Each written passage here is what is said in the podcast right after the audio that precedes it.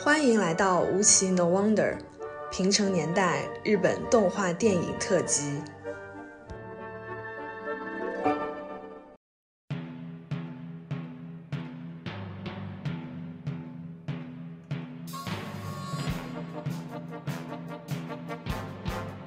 渡边新一郎他其实是不懂女人的，但是安野秀明绝对是个懂女人的导演。他的笔下的明日香、绫多丽和那个葛城美里，就是三个完全不同的类别属性的人，但是其实他可能基本就把所有男性他的喜好给包圆了。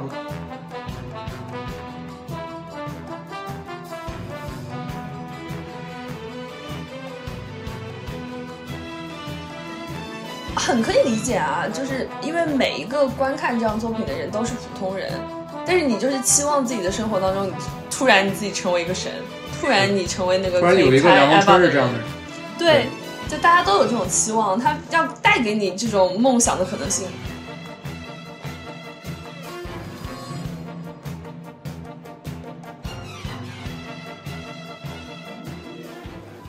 欢迎收听《无奇 No Wonder》，我是 Brian，我是黛布拉，我是羊驼。呃，这期就直接开门见山嘛，我们挑选了三部可以说平成年代最优秀的动画电影的剧场版，作为一个收尾这个环节。三部分别是日式动画中二病的代表作《新世纪福音战士》或者是 EVA 剧场版《艾尔真心为你》，以及《星际牛仔》的剧场版《天国之飞》。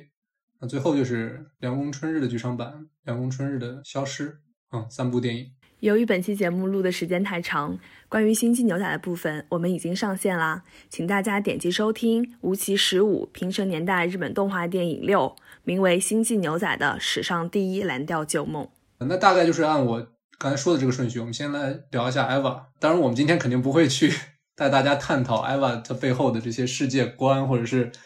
各种哲学的设定啊。羊驼肯定还会聊一下作画的方面的东西，我们就大概聊一下。我们比较感兴趣的一些问题，比如说凌波玲和明日香这两个女主角的人设啊，因为她很有那种开创性，对吧？就是 EVA 之后，很多日本动漫的女主都能找到这两个人的影子。我们真的不用简单的讲一下 EVA 是个，对，还是先先聊一下 EVA 是大体剧情吧。EVA 总体的故事是建立在一个整个世界遭受了所谓第二次冲击之后的世界上。然后在日本出现了一个叫 Nerve 的机构，这个机构主要的任务就是保护这个地球，然后打击一群叫做使徒的东西。这个使徒卷具体是什么，这个就非常的复杂。然后我们刚刚说到 EVA 这部动画主角叫电真寺，他他就是驾驶 EVA 初号机，也就是一个巨型机器人的这样一个驾驶员。然后另外两个女主角，她们是分别驾驶零号机跟二号机的驾驶员。然后他们主要主角团就是这个 Nerve 来对抗使徒，然后设计 EVA 的这样的一群人。就表面上看上去其实就是初中生是吧？开着大机器人去打怪的这么一个东西。但是是的，你看了几集之后，你会发现这个安野秀明这个伙计他就完全不想讲这些东西。所以在我看前十集 TV 动画的时候。我都觉得这就是一个热血打怪番，让他们每一集就打一个使徒，然后每一集去驾驶 EVA，然后会遇到不同的问题，然后把这些问题解决，然后主角团都活下来了。嗯哼，但其实根本就不是这样的。对，这是一个骗经费的技巧。对，没错，就是一个特别时下流行的一个商业元素，这么一个外衣。说白了，就是一个你先骗电视台，问他们要了经费，然后再在后面往里塞私货。对，是这样的。但是没想到他最后拍成了。这个一代人的经典，这个是估计当时谁也没想到，包括他自己。如果对 EVA 完全没有了解的小伙伴们，其实可以想象一下环太平洋的那个样子。因为如果大家现在去 B 站看 EVA 的话，你就会发现弹幕上会有很多人说，觉得 EVA 跟环太平洋有一定相似之处。但是 EVA 比环太平洋当然早特别多，早起码二十年吧。是的，就他们都是巨型机器人对抗巨型怪物，然后就这样一个他们打仗啊什么这样的故事。在形式上有一点点 slightly 一点点小类似。对，当然这个青少年开着机甲去打怪兽的这么一个设定，其实在日本动画里面，或者是日本整个这个动漫产业这个文化里面，其实由来已久。对，只不过这部电影它这部这部作品，它还是不管是从这个机甲的设定也好，还是从主角的这个人设出发也好，其实都是一个说翻天覆地的一个变化。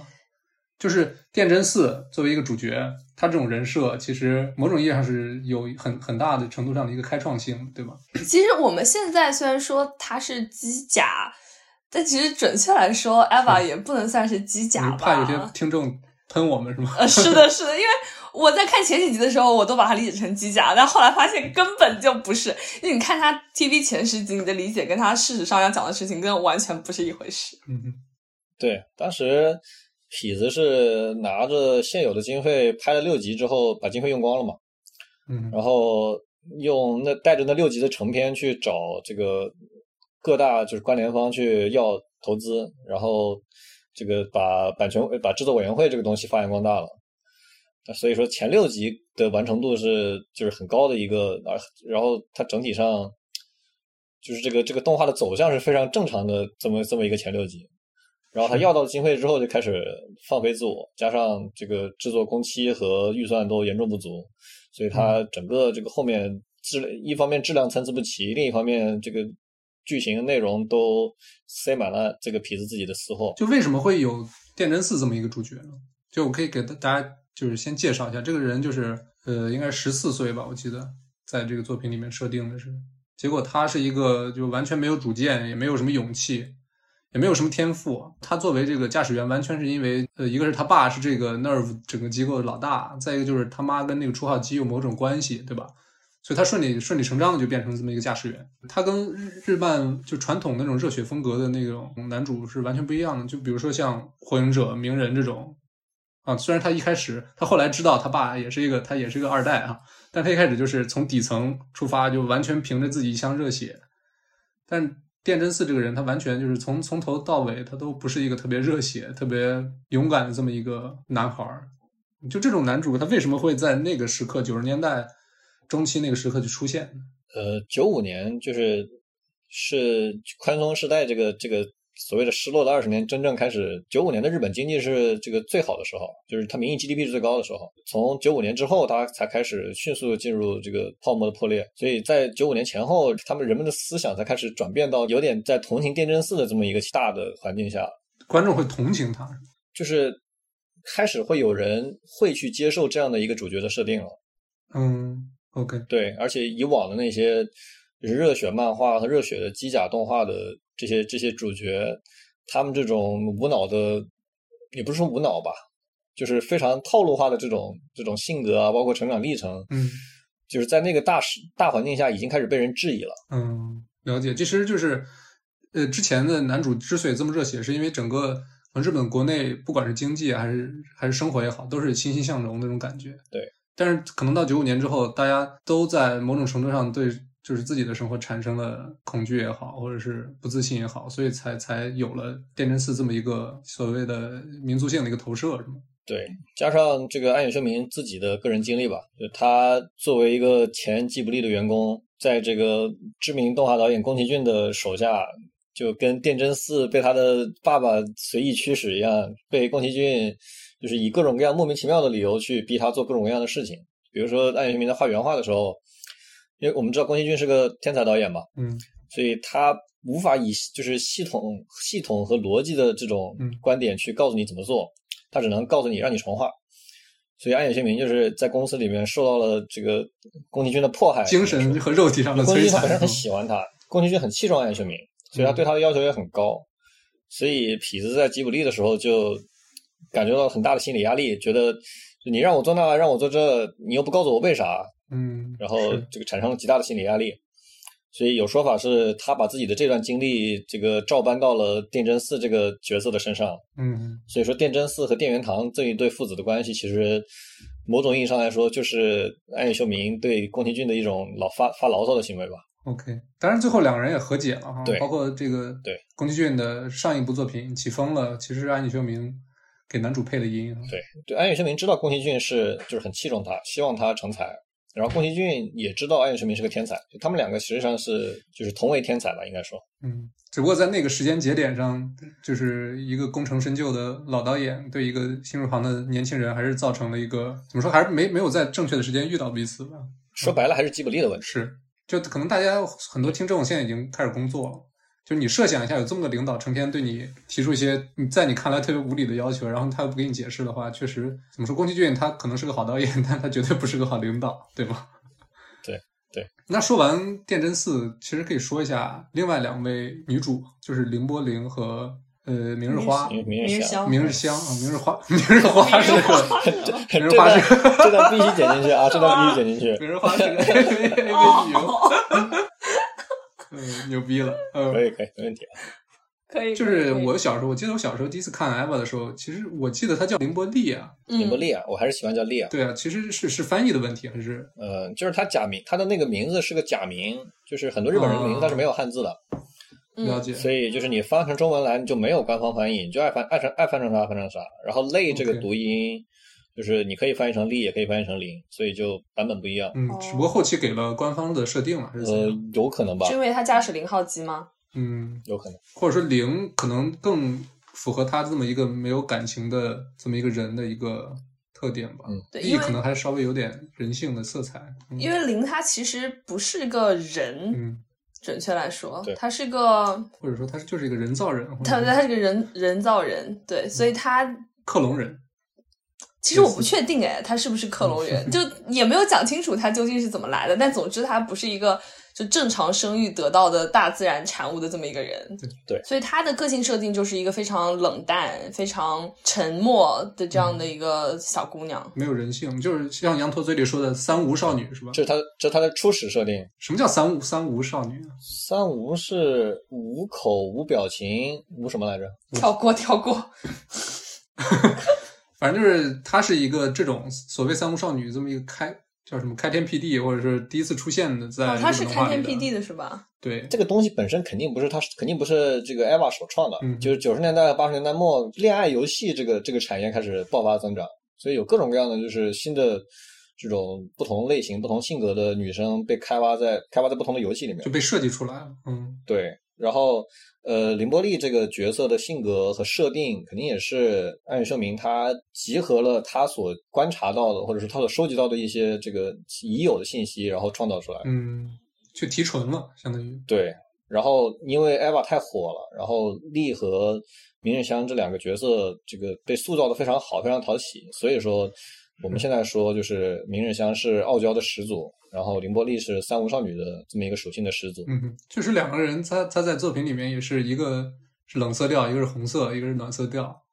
特别的鲜明啊，就是特特别有指向性，特别有代表性。对，因为明日香就是一个活泼少女的个性，然后她是一个混血，嗯，对然后她是一个在德国长大的，然后这样的一个小姑娘，所以她刚来到日本高中的时候，转作为转学生过来的时候，其实跟其他的高中生还挺不一样的，就特别扎眼的一个小姑娘。然后她在整个的成长路径也是。每一次她都想往前冲，然后每一次都特别有自信，但是看到后面我们会知道，她其实也是一个内心很自卑的人，就他不停的想要用他自己的努力，用他的成功来证明自己对，去证明自己。但其实跟真嗣就不太一样，就真嗣我自己的理解，我感觉他一开始他就不想驾驶 EVA，然后后来他其实受到他这两个小伙伴的影响，然后他中间一度就是有了一定的勇气啊，然后做出了很多这种比较厉害的战争的场面。结果当你以为剧情要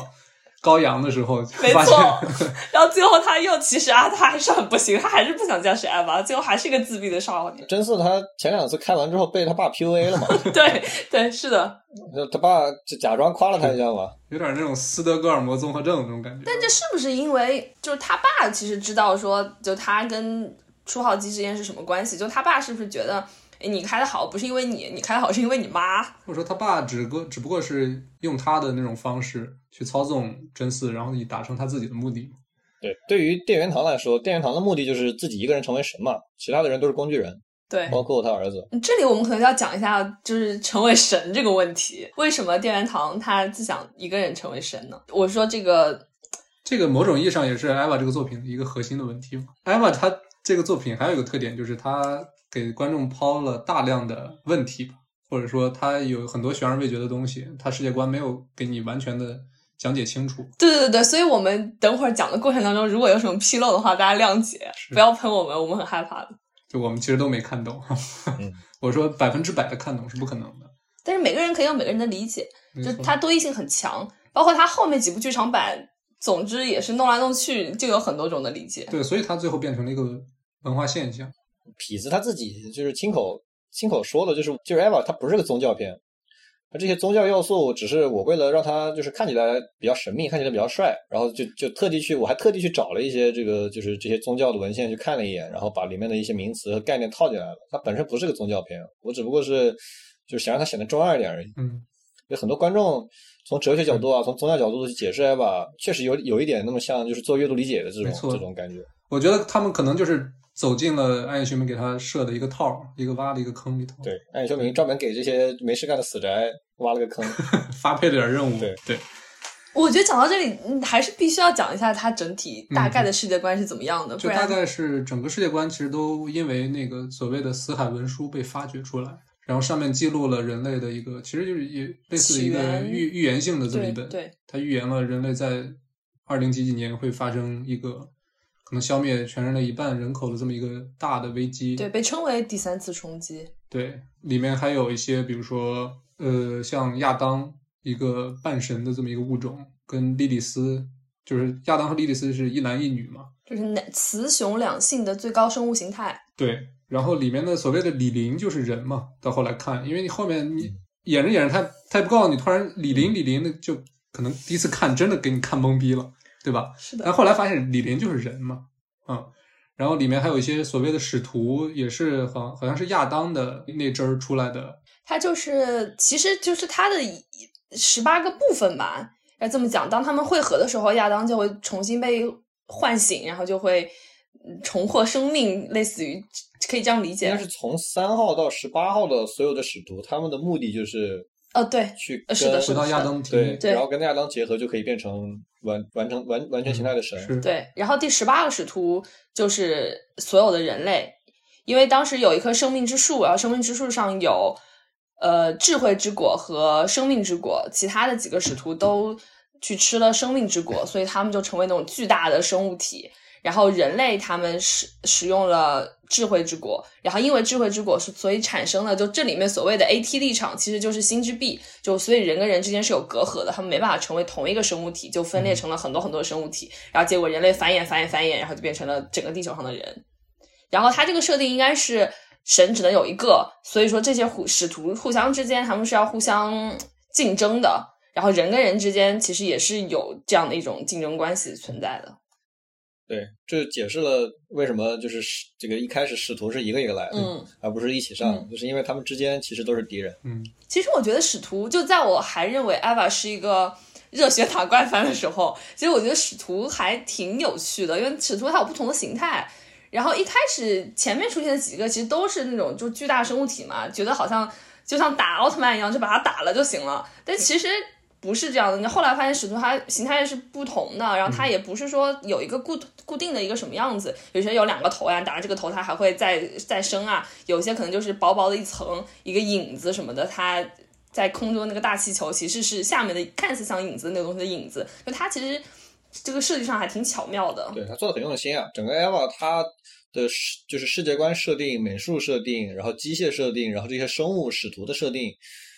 就是从艺术角度来讲，都是很非常非常用心的，都水平很高。是都都很成功，对对，你你要知道，就每一个反派，就是每一个使徒都是有他的固定的粉丝的，每个使徒出场都会有妈妈粉。真的假的？真的是这样。你在看 B 站的时候，你看弹幕，大家都会说这个，我觉得还挺有意思的。因为就是杨头跟我说嘛，就是呃，当 Eva 出现在 B 站的时候，其实就是大部分去看 B 站上上传的 Eva Eva 的这些人，其实都已经看过 Eva 了，所以他们都是对他们有一定的了解的。所以每一期一开头，一定会有人说这是我最喜欢的一集，然后那里面出现的使徒都会有人说啊，这个使徒叫什么什么名字，然后这个使徒他是哦怎对什么什么样的特点，然后之后会发生什么什么故事，但也不是剧透，但大家都会有这样的弹幕，我觉得还挺有趣的。就你看那个弹幕，就感觉它是一个文化现象，就有一群人在一起在看这个东西，这帮死宅还真是有有点闲。但很有意思，你会感觉到就。一个好的作品，然后他给看这个作品的人之间产生那种联系，对对，所以说这个制作 EVA 的这家公司叫 Gainax，它被称为宅社，就是因为它做的东西都非常的宅。嗯，或者说他他很明很他很明确自己的这这部分受众，他他到底嗨什么？其实其实他不是明确自己的受众，是制作人员就是宅，嗯，就他们实际上是在自嗨。嗯所以就 EVA 现场就是打动别人的基础。础，先打动自己，对吧？其实 EVA 已经算是比较商业的了，但是你看他们之前之后，做的很多什么《飞跃巅峰》这种，嗯，《飞跃巅峰》也是安野秀明的成名作吧，算是。对，就是他们这种东西其实是非常宅的。就那个年代是之所以是最好的年代，就是你这么一群有才华的人，就是凑在一起做出自己想做的东西，就有人看，有人买单。所以说那那个时代的佳作就层出不穷。没错，那这是所有创作者梦想的那种生存环境。所以说，就是九五年前后是一个黄金年代嘛。就是说回来，我们刚才比如说介绍了这么多所谓使徒啊，什么亚当啊、莉莉丝啊、李林，所以他整个这个世界观的设定其实很值得这个创作者去学习，因为他特别的 虚无。对，就是你把握不了它一个特别具体的一个形态，然后它管，比如说里边的怪，它就叫使徒。对，就这个名字。你听上去就有有很多解读的这么一个空间，对吧？然后整个这个剧情也是，就所以说它最后变成一个文化现象，并不是说它之后这个故事的展开，它可能从最最最最开始的这个世界观设定就决定了它肯定是会让一代又一代人想去走进这个世界，想去搞明白背后的故事到底是什么。因为它跟整个艾娃的故事和。呃，圣经是有高度的重合性的嘛？是很多文学创作，它走到最后，它它的那个神秘性，或者说它的这个多义性，它都会追根溯源，追到圣经这本对对几千年的书里面。对，但是但是你要把它，一个是就是你把它里面那些东西讲清楚，二是你要要符合就是你所对应的，比如说圣经的这种记载，就是其实还还是很困难。但他确实找到了一个 特别平衡的一个点。就是又贴的不是很近，但是又有自己的这个解读的空间，对，对，就是你，就是就是他把圣经或者是宗教这种神秘感，然后宏大感，然后这种这种历史感，他都把握到了，对对，表现了出来。同时，对，同时他自己的这些剧情，他其实并不是很虚，他是很很能产生代入感的。尤其是你比如说里面的几位女性角色，她其实都是很有魅力的。对啊，我非常喜欢。上位姐姐，就就我们说，就是渡边新一郎，他其实是不懂女人的，但是安野秀明绝对是个懂女人的导演。他的笔下的明日香、绫波丽和那个葛城美里，葛城美里就是三个完全不同的类别属性的人，但是其实他可能基本就把所有男性他的喜好给包圆了。对，尤其是傲娇和三无这两个属性，嗯，就基本上是可以说被安野秀明开发出来之后，被日本业界就是用了。不知道多少次，一直用到现在。你们觉得为什么傲娇和三无这两个属性可以成为经久不衰和被大家所喜爱的属性呢？你们有想过这个问题吗？我觉得一个是像你前几期羊驼前几期反复提到的那个迪士尼动画十二原则嘛，就是他们两个这两种形象，它其实走的是两个对比的，不能说极端，但是走的是两个方向的。我觉得傲娇属性就。他个性非常鲜明，整个人非常明艳，然后相对来说嘴也比较碎。然后三无就是没有情感，然后话也特别少，就他们有一个很鲜明的对比。第二个是我其实我自己感觉这两种个性的女生，其实，在现实生活中并不是非常常见。对，对，就是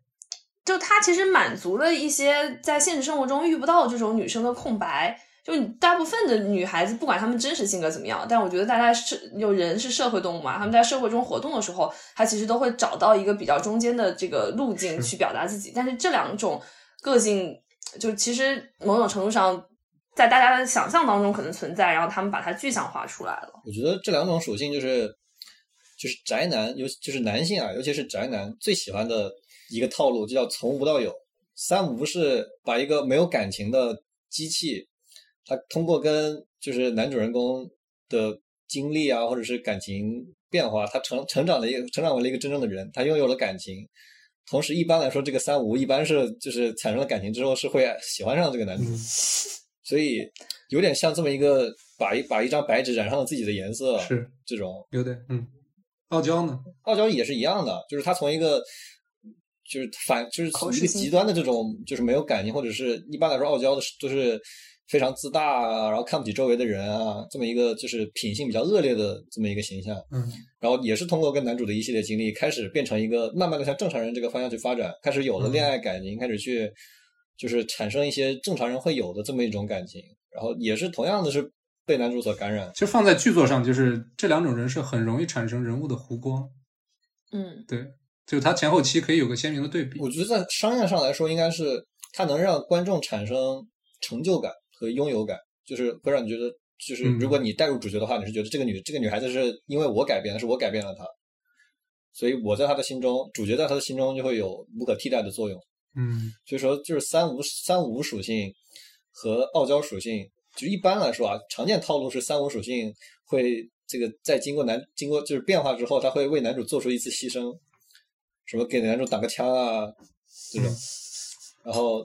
傲娇属性就是会在男主就是遇到很多困难的时候，就是突然跑过来帮忙，所以说最后会反过来就是跟男主产生很强大的联系。是，就是你当三无这个女主人设，她延续了好多集之后，突然有一下，她有了一些人性的色彩之后，虽然就像那个电这个电影里面，林茉莉稍微笑了一下，我的天呐，那对给人的冲击感就就跟那种你成天就是保持微笑那种人是完全不一样，对吧？像明日香也是，他他平时就是一个特别坚强、特别自大，他跑到真嗣床上那次，对他突然表露出自己脆弱的那一面，那那可能男性观众也也就就遭不住，嗯好吧？说实话，遭不住。从从商业上证明了这种剧情设定，这个死宅观众根本遭不住，没错，就就花花钱就完事儿了。嗯。那你们觉得葛城美里的魅力在哪里呢？成熟大姐姐，谁不喜欢大姐姐啊？那肯定的，肯定喜欢大姐姐啊！那也有人喜欢小妹妹啊。羊驼他肯定最喜欢傲娇，这个我知道。啊不不，那不不存在的好吧？我我反正就是在这三个女性角色里面，我可能就比较倾向于葛城美里吧。葛城美里就是就是已经比较成熟的，就所谓的御姐属性吧。啊，对啊，御姐，对这这个也是日日漫里面特别典型的这么一个。但她又不是一个典型御姐嘛，因为她因为在动画里面，她还是有展现她在工作上的一面跟她家庭上的一面，这两面是也是有很大反差的。就他们在家，他们仨的同居生活还是一团糟，鸡飞狗跳的，那就很像一个参加工作之后的，在家拼命喝酒是吧？从早上起来就喝酒，然后在家里穿的特别少。其实御姐和傲娇和三五也是一样的，御姐这个属性的核心点也是她作为一个女强人，就是在外是个女强人，然后她对你展现出她自己独有的那个脆弱的一面的时候，那才是就是她的最大的商业卖点。所以说，葛城美里在这方面，就是御姐这个属性也是一样的，就跟傲娇和三无说白了都是就是被男主所改变，然后倾心于男主这么一个，有点像那个说男人最喜欢劝小姐从良和和什么。是是，就是有点像这么这么一个感觉。那我们讲回两个剧场版，你们介绍一下这个剧场版跟 TV 之间的关系。首先先说《艾尔真心为你》这个剧场版吧，因为 TV 版到最后，我我了解的就是可能就是没钱了，因为我看这个 EVA 最初那年的 TV 版，这最后是大量的，呃要不然就是一张画面放那儿，然后开始念对白，要不然就是对大量的真人的这个摄影的那种素材往里放，然后可能到了《艾尔真心为你》，它其实就是《艾尔》是一集，《真心为你》是一集，大约都是四十分钟，嗯，它其实是安野秀明最想拍的 EVA TV 版的那那个。时间线的结局，就最后可能拿到钱了，他把最后的结局，他当时想传达的那个结局最后拍出来。但是这个故事的具体内容那就比较难了，我觉得还是大家自己去看吧。其实如果要讲它故事的话，有一个就大家可能都听到过很多次的名词，就叫人类补完计划。嗯，其实这个计划也是从头到尾他也没有讲这个计划是什么，大家也是通过蛛丝马迹拼起来。然后这个计划是什么东西？我的理解就是最包最后把他们搞到那个什么海里面去了，然后就人的肉体哦对 LCL 海，然后人的肉体就泯灭了，只剩下人的灵魂，就是这个东西叫人类补完计划。然后在《艾尔真心为你》里面，应该说他们补完计划的这个实施者吧，或者说最重要的两枚棋子，就是明日香跟真嗣，他们俩最后拒绝了被补完。所以他们就没有落入 LCL 海，然后他们应该是以这个肉体形式继续留存在这个世界上。好像就是全世界除了他们俩以外，剩下的人都选择了补完吧。嗯，对。所以人类的以后繁殖的任务就交在他们俩身上了。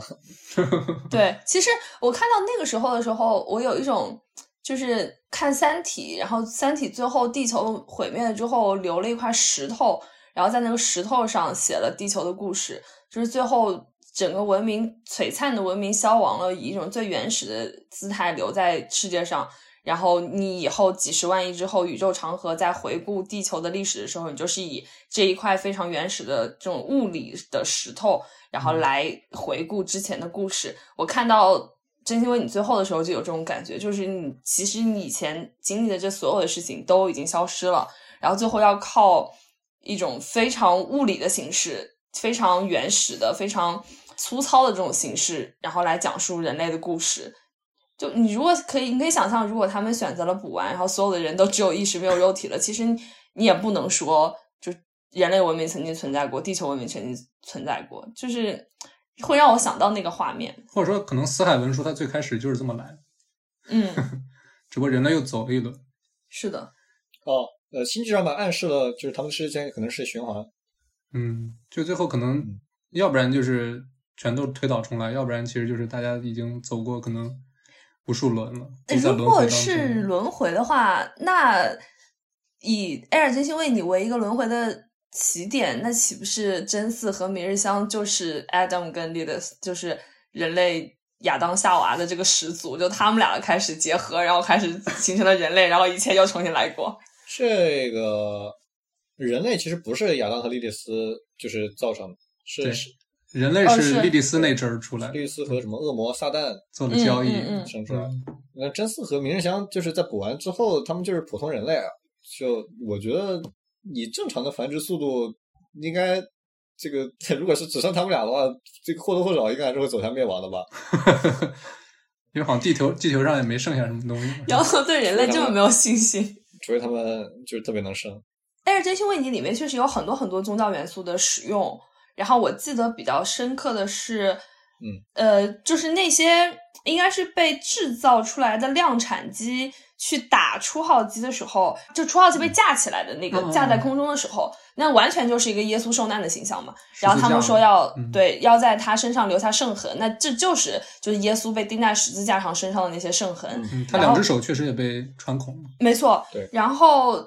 量产机在集体对付二号机的时候，那个就是完全就是一个万箭穿心的那个那个那个景象。嗯，然后他们就那个也是个名场面。嗯是的那整段都是名场面。然后我觉得他们三就驾驶这三个 EVA 机器的人，他们其实走了两条不同的路。我觉得零他，因为他本身就不是一个真人，然后他最后跟那个 Lilith 结合，就是他不是穿进去他的身体嘛，就是跟那个真嗣他爸告别了以后的那个样子。我觉得他就是一种肉与灵的结合，它其实是一个就是原始的生物体，然后和一个机器体的结合。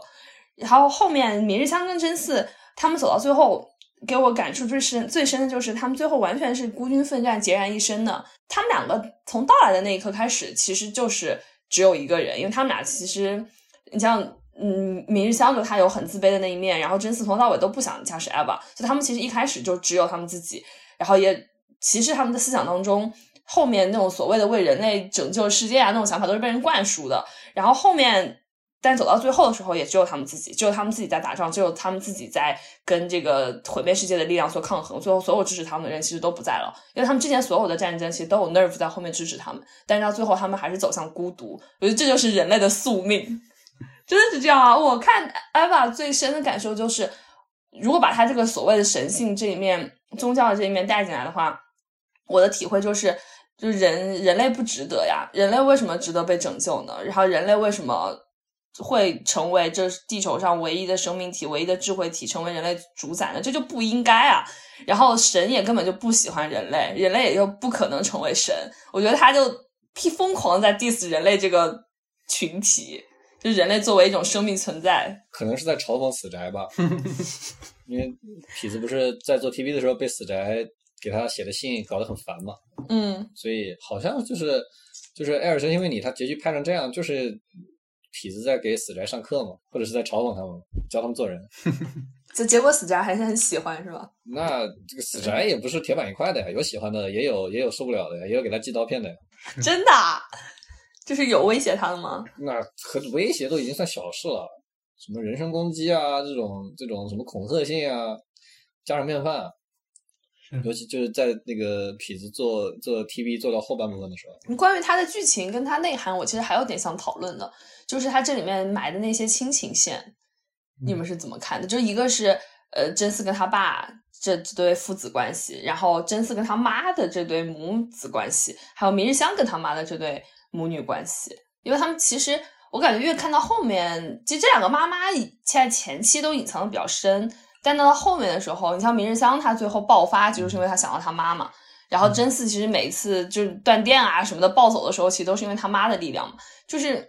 我一直不是特别理解这几条亲情线，就我感觉看到最后就是妈妈再爱我一次，妈妈我就是因为你的爱我才得到了我的生命，这就是人类上最伟大的感情。这个我就不太理解，我不是特别吃这一套，可能你们怎么理解的？你们没有理解？其实就是家庭线也挺多的吧，就除了这俩人，可能葛城美里跟他父亲，对对，包括这个赤木绿子跟他妈妈，是的，嗯，我觉得还是就他还要加一些普通人类情感在里面，是吗？我我觉得也是可能通过普通的这种人类的情感，这种父子的代际之间的关系，去影射人跟他的创造者的一个关系吧。就是我觉得要从那个就是 AT 立场嗯这个东西的本质来，就是其实这些亲情线它往往是里面的主要人物产生心之壁的原因所在。是，就是原生家庭嘛，用现在的话说，对不对？但你现在看看这个东西站不住脚啊！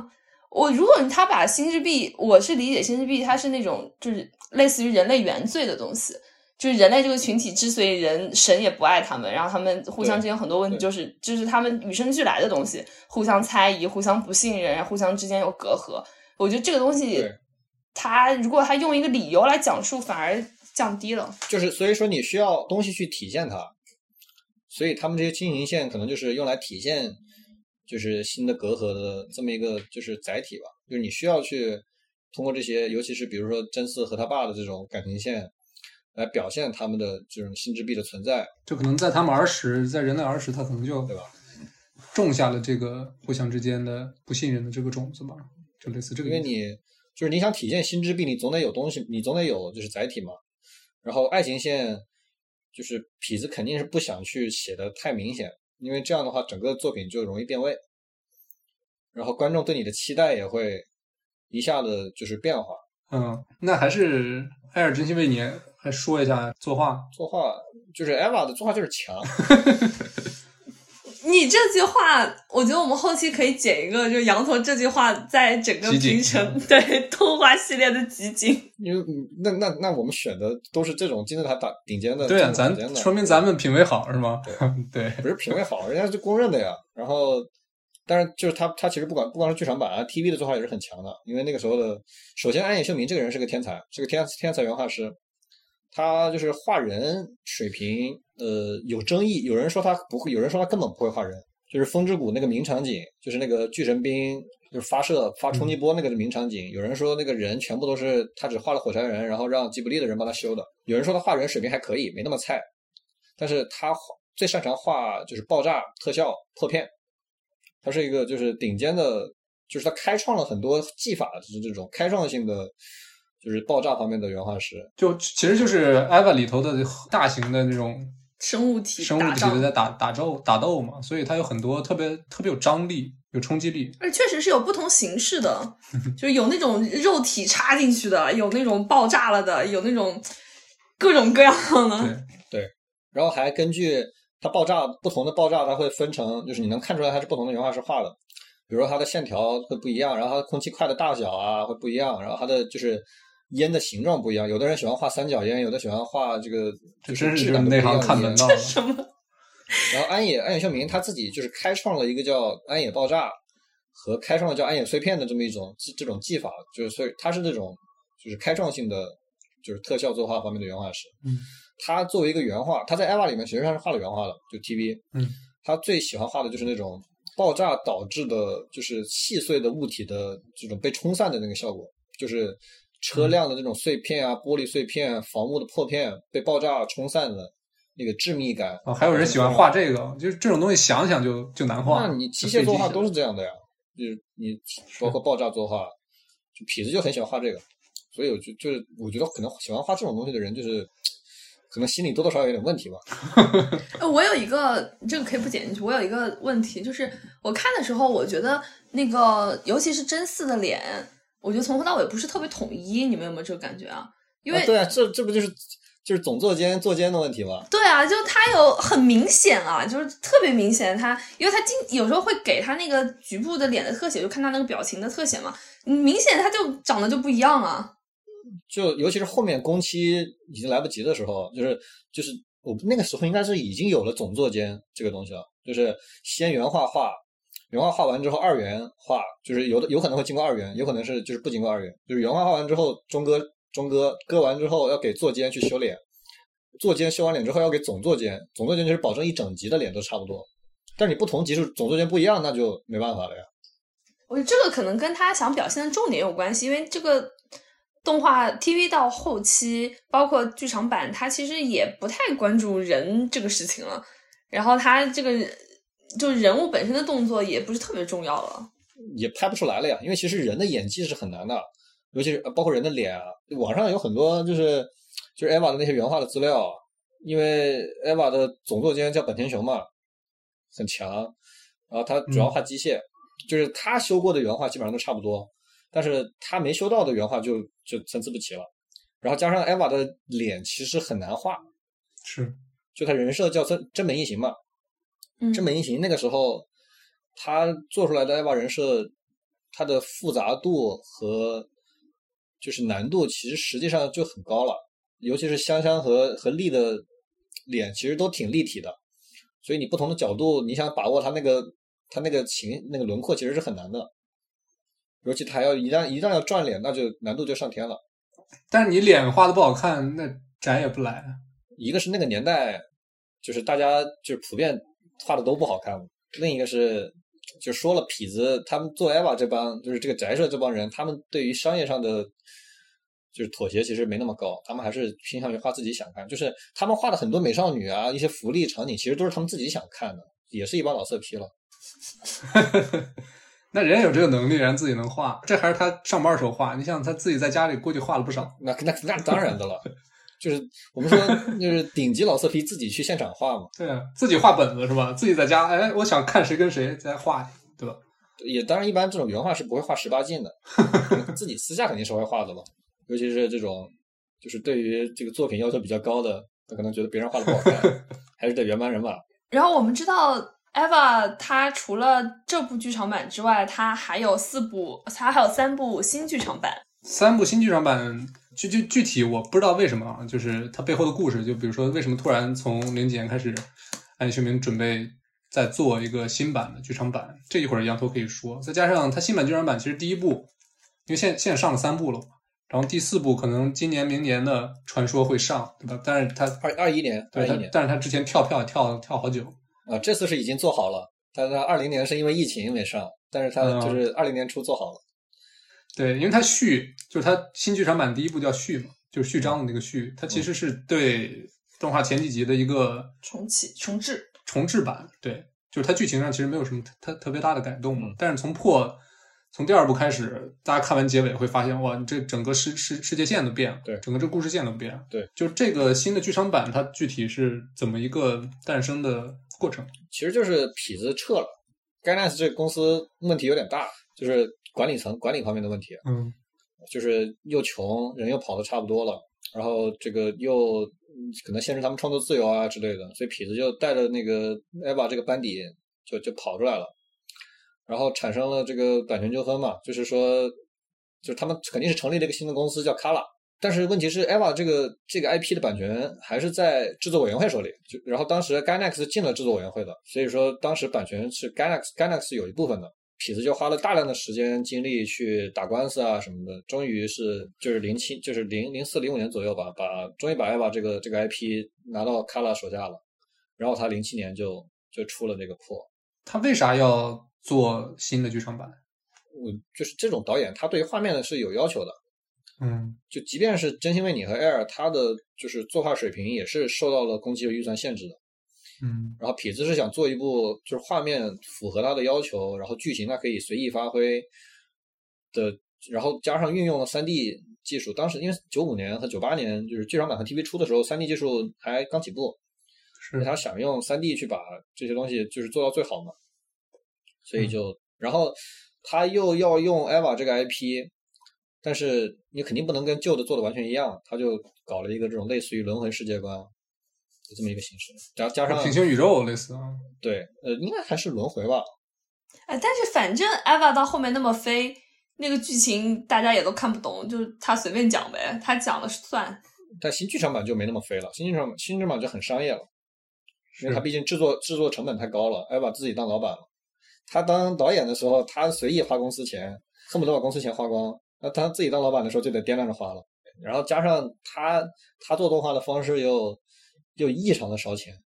所以他所以为什么艾娃会出那各种各样的就是联动的商品什么的，其实就是为了要为了筹钱去做动画嘛。嗯，回血。但但是确实，你这个抛开其他因素，新的这个剧场版四部曲，就是目前这三部，它确实在画面整个的这个呈现上是一个是一个巨大的飞跃啊！尤其是就大家最不喜欢的那个第三部 Q，那上来那十分钟那个戏，你真是无话可说，对吧？他拍的就是牛逼，那就就是 就是牛逼。对，而且而且皮斯给钱给的多呀。卡拉是就是业界两家。就员工生活水平，就收入水平还不错的公司，然后福利也挺好。其他的动画公司，不管是拍这种长篇连载的，还是拍深夜动画的，就是基本上你想养活自己，你只能住最便宜的房子，然后你只能每天去便利店里面买半价便当，才能就是回来。一动画业界的工资极低，尤其是新人原画，就是就新新的新人动画师、新人原画师，你得非常非常努力才能。就是勉强能生存在就是东京，但是卡拉因为给的多，所以就还好。那真是用爱发电，太恐怖。感觉你们俩都夸累了，已经。我我单夸单夸消失可以一个人夸五个小时。那我们进入消失。可以。本期节目是《无情的 Wonder 平成年代日本动画电影特辑》的最后一期节目，我们准备了几份小礼物以表感谢。我们将会在小宇宙的评论当中抽出两名听众，分别送出《柯南》二十周年角色人物设定集和《天气之子》同名漫画各一本。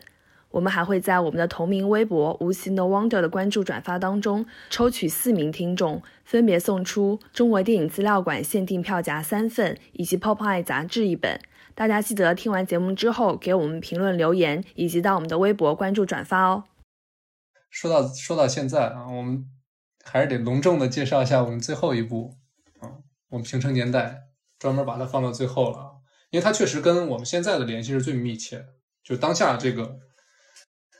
日日本动漫的这么一个大的环境吧。而且他也是即将推出新的作品，嗯哼，就是《凉宫春日》啊，也是羊驼，就是一开始我我是没看过《凉宫春日》的，我跟 Debra 都没看过，嗯，是羊驼极力的说，我把这个。原始的片段发给他之后，他反馈给我加了《凉宫春日》这个剧场版，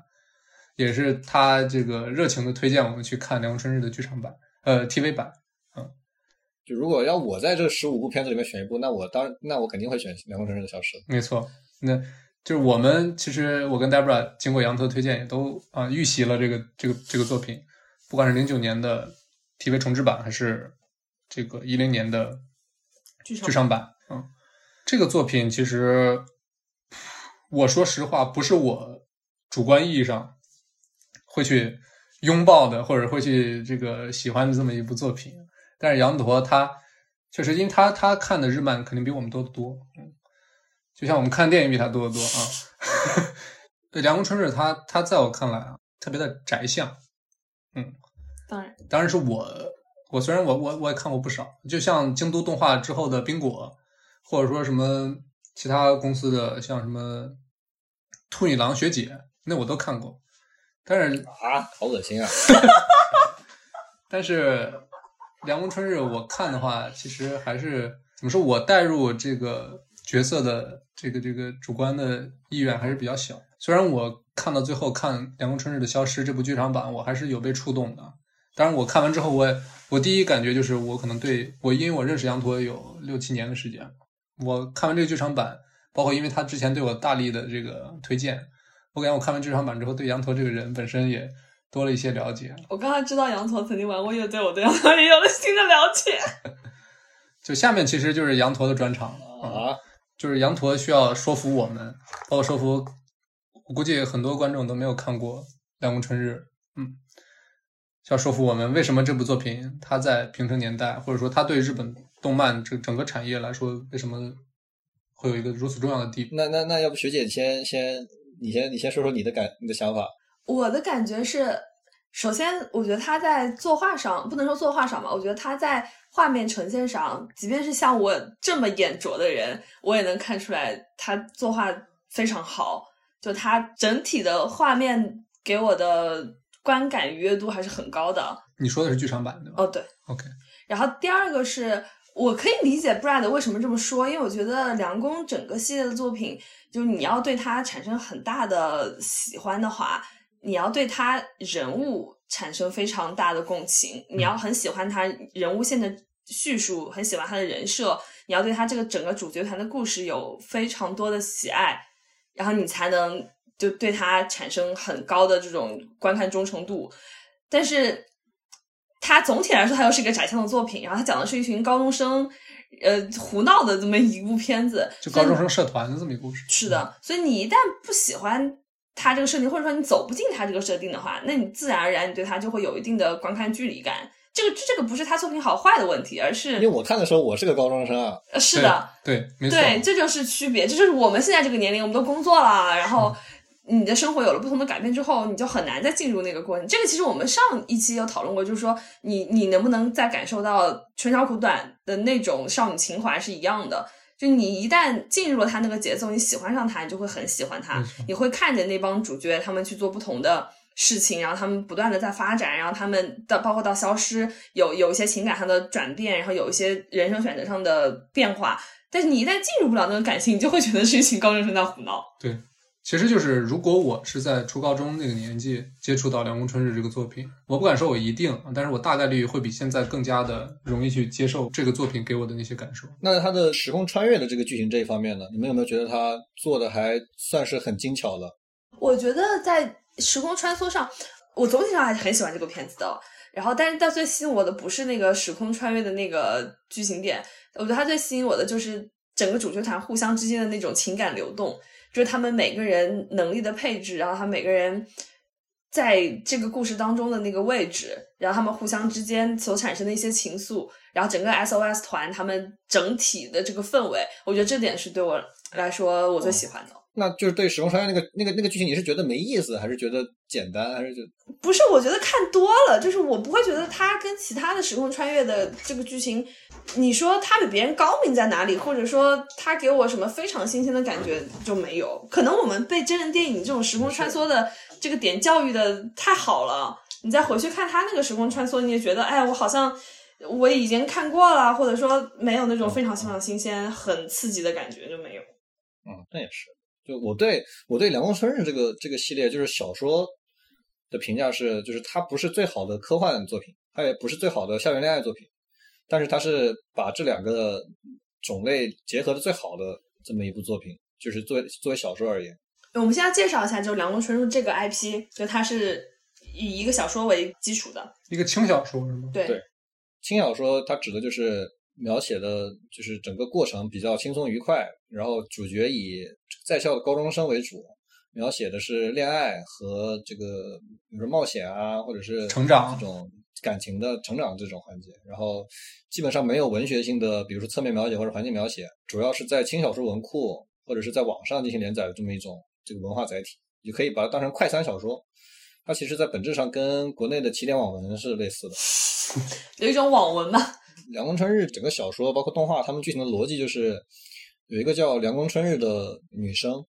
然后她在女高中生，对她现在是高一，然后她在初一的时候，也就是三年前的七夕，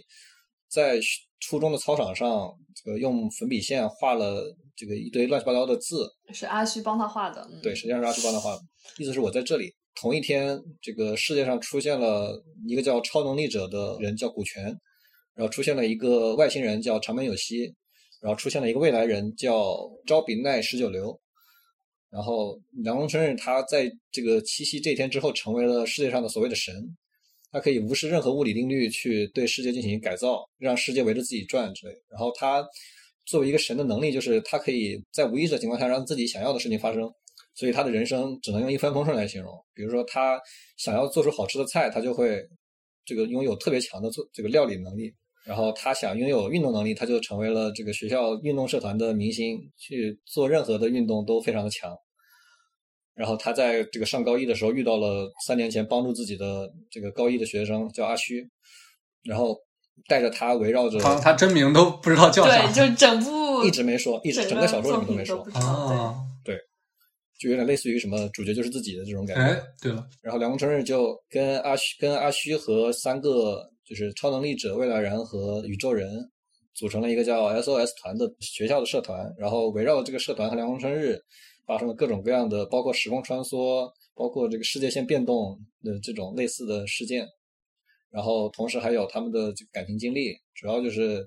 嗯呃，实际上就是阿虚在凉宫春日、赵比代十九流和长门有希这两个女性角色之间的，也不能说是取舍吧，但是是有一种感情经历。实际上这个不算是一个后宫片，就阿虚和凉宫春日之间的感情一直是很一直是很明确的。听完这个介绍，有些听众可能没有看过这个作品，但是可能听过或者看过凉宫春日那段著名的自我介绍。他想找一个超能力者，他不关心其他人，对普通人没兴趣。对他对普通人没兴趣，他想找一个超能力者，一个宇宙人和一个超能力者、宇宙人、未来人，呃，对，就大家可能听过那个那个介绍，这个也现在听过的人真不多了，已经是老人老年人。真的吗？真不多了。你像凉宫春日在 B 站上的观看量其实也很低，就一百万出头。因为他也是，他是去年前年才买的，嗯，一八年才买的。那大家可能看过凉宫春日就 SOS 团的那段团舞，那那那我们这个年龄的人可能可能会有点接触。现在年轻人初高中生应该是看到看到看过的不多。我们不是年轻人吗？没问题。你是社会人，听完这个介绍，就大家可以想象一下，《凉宫春日》这个作品，它对于就是可能涉世未深吧，就是像初高中学生他们一个很大的吸引力，就是凉宫春日他是一个神，他拥有自己想做什么就做什么的能力，就这个是一个你可能没有踏入社会之前，你非常非常想拥有的一种能力，就是你想做什么都可以做到，并且做得很好。我要把这道数学题做出来，我就可以做出来。我想在这门科目上考一百分，我就可以考一百分。我想要获得，我想上清华就上清华。是的，我想要获得，然后我想让校草喜欢上我，他就能喜欢上我。这这种对于自己想要得到的东西的这种获得感，是可能对于青少年来说非常有吸引力的一点。但是这个剧作它它的重点没有放在凉宫春日上，我觉得它其实放在了阿虚这个男主身上。对啊，这个这个能力给凉宫春日带来的只有烦恼。可是他整个故事就是在阳光春日他拥有这项能力的这个基础上的，对，这个设定是最基础的。对，然后大家去其实平衡他的这个能力，然后陪着他胡闹，陪着他演了一出这种校园闹剧吧，就像是这个样子的。但是这个有一个有一个理论跟你们说叫虚神论嘛，就实际上就是阿虚才是真正的神，他进行了一个叫神权虚授，就是把这个神权授给了凉宫春日。这个理论来源是为什么呢？像垂帘听政一样。这帮死宅是真的是因，为就是凉宫春日他喜欢他，他实际上在就是小说的后面啊是非常明确的表现出喜欢阿虚的。对，那他肯定会要想去跟阿虚就有更更进一步的接触啊什么，但实际上都没有实现，所以说这个能力在这方面失效失效了。在 SOS 团里面，阿虚是唯一一个正常人吧？对阿虚是个普通人，这就引到了我一个问题，就是从什么时候开始，为什么很多日本 TV 动画的男主都是一个他就是想过自己的日子，平平静静的，不受外界干扰，然后我就当个普通人就行了。就包括冰果的男主也是这样的，对吧？也是京都动画的作品。就为什么日漫的出了这么一种男主？就从真四不就开始了？真四他是个废柴嘛？那是他表面上是个废物，但实际上他能开艾瓦，他妈还是他妈还是出号机呢。这个其实这一类都都有，就是看上去是个废物啊，然后扮猪吃老虎，这就是所谓龙傲天嘛，就是这种设定，嗯，也是从那种热血漫画，就是你想你想表达这种热血啊，或者给人带来这个爽感，其实就是你搞来搞去，无非套路也就那么多，这嗯对吧？这是其中一种。很可以理解啊，就是因为每一个观看这样作品的人都是普通人，但是你就是期望自己的生活当中，你突然你自己成为一个神，突然你成为那个突然有一个可以开凉宫 Eva 的这样的人，对，就大家都有这种期望，他要带给你这种梦想的可能性。这个就是就是消失整部片子的核心嘛，对，也就是阿旭最后那段经经典的嗯演出。然后我们讲到消失之前，我们先说下两部 TV 版最牛逼的点吧。就是零六年的 TV 版京都动画是乱序播放的，我不知道它具体这个乱序怎么个乱法，他们是捉阄吗还是怎么的，决定了这个播放顺序。就是零九年动画的第十二到十九集，就是被称为“无尽的八月”，就这几集每一集的剧情是一模一样的，但他们用了不同的分镜。然后独立制作做了八集，内容上是完全一样的动画。大家可以想象，在它播出的那两个月的时间当中，然后所有观看的人每一个礼拜都在看同样的剧情，就所有的人都看疯了吧？只有细微的变化。嗯这个是非常非常大胆的尝试。其实，在商业上就是接近于自杀了。如果你不是梁宫春日的话，你搞这一出，你基本上就死，就这这个 IP 就死掉了。但你到今天，大家都把它当成一种神迹来看待了。对，首先它不可复制，现在这个就是已经没没人敢这么玩。当然了，就这个形式感，确实是我特别感兴趣的。它零六年这个乱序播放，首首先是一种炫耀，就是一般就是日本电视剧和动画，它是边放边播的。嗯嗯。就比如说一个动画要做九个月，然后播三个月，他会提前六个月开始做，最后一集是刚做完就播。然后京都动画，我不知道他们有没有这个想法，但是反正结果上来说，他们向业界炫耀了自己可以在开播之前就把动画做好，这种就是实力。因为我们说动画其实就是商业 TV 动画，它是一个不可能三角嘛，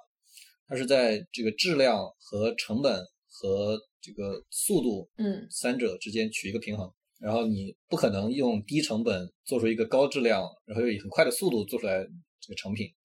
然后京东动画当时就在零六年展现出了他们这种水平。其实韩剧也是这样一个制作模式啊，就是边做边播。但他们边做边播的理由是因为它可以得到观众的反馈，然后对他们后面的剧本进行调整。对，日剧也是，因为因为就是这些真人电视剧，它它拍的快，你拍完剪，拍完剪，嗯，就它完全可以一周就做完。但是日本动画不一样，它是比如说你最后一集要提前就一两个月做，它不是就是一集做完做另一集，它是就是同一个时间你可能在同时做四五集，但是是在不同的工不同的地方。对，就是你一集一周的时间是做不完的。对，所以说就是日本动画只是因为它时间太紧，然后京东动画就就打破了这种模式。这个零六年和零九年，主要是零六年嘛，零六年这个乱序播放它实际上是一种就是营销噱头，它是为了激起讨论。那无尽的八月呢？无尽的八月是两方面原因，首先是因为原作就是这样的。他写了八章一模一样的东西吗？对，当然这个难度肯定是比原来低的了，就是肯定要比做成动画要低的了。动画要低很多。对，因为动画它是实际上还是蛮大实打实的做出来了八集嘛，就是因为 TV 动画它是有档期的，就是你是一季一季的来的，所以你做这个这个二十六七集的这个动画，你肯定要把这二十六七主要二十六集嘛，那实际上就是六个月的时间，你得把它填满，所以你集数不能少。但是你在就是这么多剧情量之后，就是《凉宫春日》的消失了，然后当时消失已经立项了，嗯，所以你就等于说必须要排出这么多集数，所以当这个其实是没得选，也算是一种无奈之举。但你可以想象，对于观众而言，包括对于在经历了整个无尽的八月的这些主角而言，这是一个很大的折磨。这个给很多《凉宫春日》的粉丝留下了 PTSD，就是因为他们同时还面临着《凉宫春日》黑的攻击。嗯，然后这个时候他们就每天就是要强颜欢笑说梁公春日好，没错，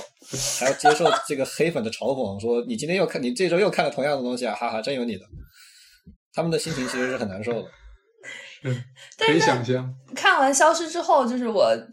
嗯，看到一种解读说，他之所以有无尽的八月，是因为他想让观众都去体会长门有希的那种经历了一模一样世界反复的这种折磨和这种孤单。这个当然是这样，你去看消失的时候，你才能够带入他的那个想法。但是这个其实只有追动画的时候才会强制产生这种效果。你之后你想，你就可以想跳就可以跳了。像我当时追动画的人，那是真的难受住了。我第一遍也是只看了第一次、第二次和最后一次。连你都只看了这些，我就满足了。他第一遍哦，对不起，你知道他看几遍？你看了几遍啊？所以无尽八月我就看了两遍，就是一集一集看。你看，你看。我要是就是我要是看《凉宫春日》的话，那我就把那那八集就跳过。然后叹息那几集我也不喜欢看，我一般也会跳过。所以零九年重置那部分我基本上就相当于没看，只有一个《追忆还乡曲》，然后其他就是零六零六年作画又太差了。那个时候京都还是菜逼公司。那你那么喜欢两宫的原因是什么呢？消失啊，就是因为消失。那就讲消失。你看他兴致缺缺，他觉得今天的工作已经结束了，讲完《星际牛仔》下班了，已经宕机了是吧？然后说《凉宫春日》，就是还是得说京都动画。京都动画是应该说改变了日本商业动画的这么一家公司。从负面来说，他自己虽然是把御宅动画、把萌系动画做成了艺术品，主要指的是《消失》和《冰果》这两部，就是吴本康弘当监督的这两部动画作品。然后他掀起了，比如说废萌动画，是那种天天这个几个女生坐在教室里面喝茶打闹的这种动画，变成了一种潮流。不是这种动画对于男性观众的吸引力在哪里呢？在于女性角色吗？我不懂，但它很强。它的购买力就是它的商业吸引力非常之强，导致现在已经慢慢的成为了一种主流，甚甚至占百分之四五十这种。男性御宅族看几个女生坐在教室里喝茶唠嗑，这个点他当然夸张了呀，也不至于就是只喝茶唠嗑的。嗯差不多吧，可能。我真的不是在夸张。零九年、一零年，京都动画拍的一个漫画改编的作品叫《轻音少女》，嗯嗯嗯，也是非常有名的产生了世界级的反响，被日本的文化省的大臣在公开场合说，《轻音少女》这样的动画是日本成为强国的原型，因为它带来了这个以亿为计的商业收入和这个文化输出吗。但这个我没看过，我没法评价。你你不会看的啊，你不会看，我就看过一遍，我也没我也没记，我也没看过第二遍。我觉得这可能是因为他们真的跟自己文化和解了，就是有真正的文化自信。就我们这么无聊的内容都有这么多人喜没有啊，欢，他他很成功啊，他他就是对于御宅族的吸引力极强。就京都动画这么一个公司，它是这个公司跟跟其他的公司动画公司都不一样，它被称为这个业界的小吉卜力，然后它是被称为就是黄金工作室，还是在外包时候的这种情况。它是八十年代有一个叫八田洋子的女的这个动画师，她当时在哪工作呢？她当时在虫 Production，就是手冢治虫的这个公司做动画，但是她当时和她的几个朋友，包括她未来的这个丈夫，他们觉得东京离自己家太远了，他们老家在京都，他们决定干脆这个回京都一起做一个这个外包的上色工作室，然后就在京都选了一个一栋小楼，然后这个改名叫 Kyoto Animation，就是京都动画，一步一步的开始就是从一个上色工作室变成一个做动画的工作室，变成一个开始外包做原画的，一直到九十年代成为了一个可以外包做单集动画的这么一个工作室。我之前提到他们帮这个蜡笔小新做过单集的这个整个单集的制作，然后在蜡笔小新的剧场版里面做过大量的这种外包的工作，还帮助这个 Production IG 的创始人石川光久提供过资金和技术的援助。然后从零四年开始，他们第一次开始做原请动画，也就是总承包动画，就是他们自己做动画。然后零四年、零五年、零六年、零七年、零八年连续做出了三部这个少女游戏改编的动画，就是 Air、Canon 和 Planet。Planet 应该很多人听说过，也是一部很经典的动画。他们通过 Planet 这部动画的成功，带起了日本的这少女游戏改编动画的一个狂潮。然后零六年的《凉宫春日》也是掀起了巨大的反响，带起了这个校园恋爱轻小说改编动画的这么一个狂潮。然后零七年做的这个漫画改编作品叫《幸运星》，掀起了这个四格搞笑漫画的改编的狂潮。就是二零一二年以前，京东动画水平在迅速的进步，一直在尝试不同类型的作品。每次做一部新的作品，就会掀起很高的反响，在业界掀起这种同类型模仿的风潮。然后一直到零九年、一零年，就是零九年做出了《轻音少女》，掀起了这种废萌作品的风潮。然后一零年的《凉宫春日的消失》，它是第一部真正意义上的就是御宅向的深夜动画改成剧场版的这么一部动画。之前都是正儿八经的动画或者是长篇连载，就是《凉宫春日的消失》是第一部。从它之后开始，又是掀起了就是深夜的 TV 动画改成剧场版的风潮，因为发现很赚钱。但是事实证明，并不是这个钱并不是白赚的，你要有水平才能赚得到。在二零一二年以前，京都和日本的轻小说或者是小说的最大的出版商角川，在合作的几年中，他们连续的创造出了反响非常好、风评非常好，然后销量也非常高、商业上非常成功的动画作品。然后一直到一二年，他们跟就是角川决裂，然后决定开始自己发掘 IP，自己做动画，就是当制作委员会的老大，然后自己卖周边，把版权都把握在自己手里，开创了这么一种新模式。虽然这个作品质量一落千丈，但是商业上就是自己的主动权更高了。我觉得羊驼现就把整个京都动画的历程梳理了一遍之后，就我听的时候都非常唏嘘，因为大家都知道京都动画去年遭受了什么样的打击，是包括制作《消失》的监督以及两个最重要的原画师都在那场火灾当中丧生了。严格意义上应该不能叫火灾，应该叫纵。火，对，就你前面越是程度越高，对影响的人越多，它本身的影响力越大，你对这样悲剧的这种感叹就越深吧。对，尤其是就是这种非常喜欢京都动画作品的这些观众，所以他们募捐的速度也相当恐怖。你要说一下吗？我没什么好说的，你当时听到这个消息的时候，你是什么感觉？我当时就是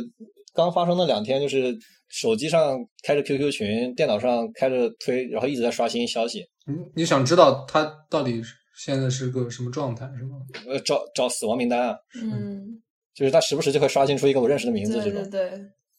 对，然后就然后就看他们什么家人家家属报平安啊，然后纵火发生的之后几个小时就有国外的一个众筹网站打开始众筹，反正最后一共是筹了一百亿日元啊，差不多五亿人民币给了京都动画帮助他们重建。因为当时我们也知道，就是纵火刚发生的时候，其实当时说有很多工作人员都是因为要抢救原画，然后抢救他们的作品。这个是这个是纯粹的恶意的谣言，没有人没有原画师因为抢救原画而而而失去自己的生命。说实话，原画这个东西一点意义都没有，没有任何价值，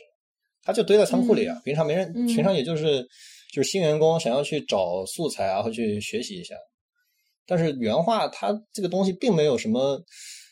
意义，没有甚至没有抢救的意义，甚至就是它只有博物志的意义。全世界所有的动画作品的，就是创作资料加在一起也不及一个人的生命重要。所以说，嗯，这个什么什么去抢救原画死亡这种这种消息挺恶心人的。说实话，就所有的员工基本上都是火灾发生的第一时间往楼上跑，因为楼下被封被火封住了。嗯，嗯然后有这个大量的员工死在就是二楼和三楼，因为因为那个窒息而死或者是中毒嘛。嗯对，然后这个又要说到，就是京东动画这家公司，就是它的体制跟其他公司不一样。嗯呃，其他的公司在做动画，它实际上不是这一家公司在做，它是无数个个人和无数个公司在做。就如果你们去观察一下表记的话，就是观察演职员表的话，可以发现，就它可能一个原画，就是一个一个动画的原画，它会是很多自由原画，或者是很多公司以这个外包的形式去去完成的。然后一直包括这个什么上色啊，然后特效啊、摄影啊，这些都是不同的公司完成的。但是京都动画，它所有的百分之九十以上的工序的人手全部都是自己完成的。就你可以想象一下，比如说你演出发现这个这这个原画 layout 画的有问题，然后你想提意见，想让他返工的话，一般的就首都圈的公司演出需要把这个原画给制作进行，制作进行开车或者是用电脑数据传输到负责的原画的人的家里，然后让他用这个电话或者是短信通知他怎么改，让他改完之后再用很麻烦的方法送回公司，经历无数道这样的工序。但是京都动画就不需要，他所有的员工全部都在公司里上班，动画的所有工序都在公司里完成。所以你需要一道工序进行到下一下一道工序的时候，你只要你这个人站起来跑到那个人的工位上去，你就可以告诉他需要干嘛。所以说，实际上只有京都动画，它是以一个一家公司或者是一个团队再去做动画，剩下的公司它都是外包满天飞，它会有层层的外包，远请公司承包，就是发外包给下一家公司，然后下一家公司再发外包给中国的什么无锡的这种这种血汗工厂，给他们完成。所以经过了就是资本的盘剥之后，实际上你两百块钱一张的原画，最后拿到了二十块钱一张的价值的原画，所以说水平会参差不齐。然后京都动画在这方面就彻底的革新了这种制度，因为它就是它的工作室在京都，实际上是在宇治，就是那个以抹茶闻名的那个小镇，所以当地的生活水平就比较低。他们用较低的工资养着一批水平非常强的原画和就是制作人员。就是京都动画的演出和分镜在首都圈是可以当导演的，然后京都动画的作监是可以在首都圈当人设的，然后京都的原画是可以在首都圈当作监的。所以他们给到同样水平的人的工资实际上是比较低的，但是因为他们的公司工作室在小地方，所以说他们就是生活水平能保证，甚至是会比首都圈的公司都要好。这就有点像说你把公司建在北京、上海，还是建在什么重庆、成都一样。对但同时它又能吸引很多的人才，因为它有一个被称为京都塾的东西，全称叫京都动画职业培训私塾，就是培养日本就是十二年义务教育毕业的这种高中毕业生进到这个学校里面学习做学习动画。私塾那个词听起来总觉得有一点封建迷信色彩。对，因为因为这个这个塾它是不给你签证的，所以就是中国人你也想去这个地方学习的话是非常困难，因为你拿不到签证。被称为京都塾是因为为什么呢？因为它这个学校号称是学校，它实际上就在京都动画公司的边上。你像这个武本康弘或者是木上义志这种核心的主创班底，在白天下班之后，晚上就会去隔壁去教他们的学生。京都署主要是两条线，一条是教从演出这条线，嗯嗯一条是这个背景美术这一条线，就是演出它包括原画，就是你要从原画升上去。所以京都的所有的员工，你都可以找到他们以前，比如说原画的作监，你能找到他们十年前在拍在做动画的时候，你可以在十年前的作品上找到他们在这个演职员表上面有名字。然后包括色彩美术叫石田央奈美，我们我之前在那个蜡笔小新的剧场版里面提到过，就是他一直在帮蜡笔小新做上色，直到零四年在帮京都动画拍动画的时候，他才开始就是担任色彩设计。然后包括除了五本康弘和石原立也这种就是最资深的老一派的导演以外。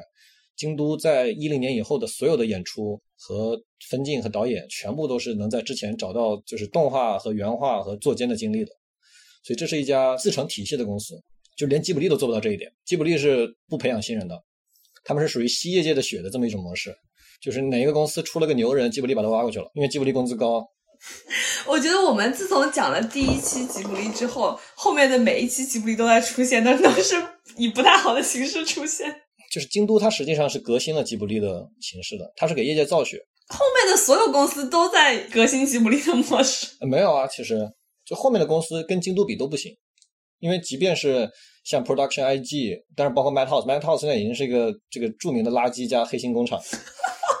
已经堕落的不行了。现在 Madhouse，因为完完完全成已经走了嘛。嗯。然后包括这个。什么骨头社，他们其实都是做一部作品需要有大量的外包的，所以说你要不然就花更多的钱，要不然就花更多的时间，要不然就做出更多的质量，做出更低的质量。京都动画现在，呃，就目前最新的消息，他们整个公司现在的现状是怎么样的？二零二一年他们的新动画就会放映了，这么有生命力，就这么顽强的一家公司啊！就是它是一家真正意义上的有企业文化的这么一家公司，别的公司做动画，它做啥就是啥。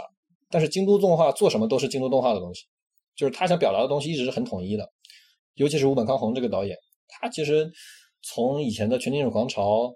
然后到凉宫春日的消失，到冰果，到日常，到后来的龙女仆，他其实一直想表达的无非就是就是感情的可贵，时间的宝贵，然后爱情和友情的珍贵，就是亘古不变这些东西。但他已经去世了。对，就是京都动画，它火灾导致了三十七个员工的死亡，火灾是七月十八号发生的嘛？然后到了十月份，就公司要复工的时候，只比原来少了三十九个人，哦，就是比三十七个人要多的那两个人是重伤还在医院，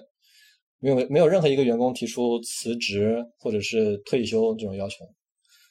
所以说这是一家非常让人动容的这么一家公司，企业文化造的非常好的一家公司。对，他甚至会有因为人因为就是职场经历不如意而这个退居二线或者是退休的，就是员工返回公司进行帮他们进行创作。哦，他们应该给那些其他的公司真的培训这种企业管理的东西，而不是这个动画技术上的东西。现在都在学，就是京都熟这个培训学校，比如说东映啊，然后这个骨头社啊，然后 Production IG 这些公司，其实最近十年都在开始学，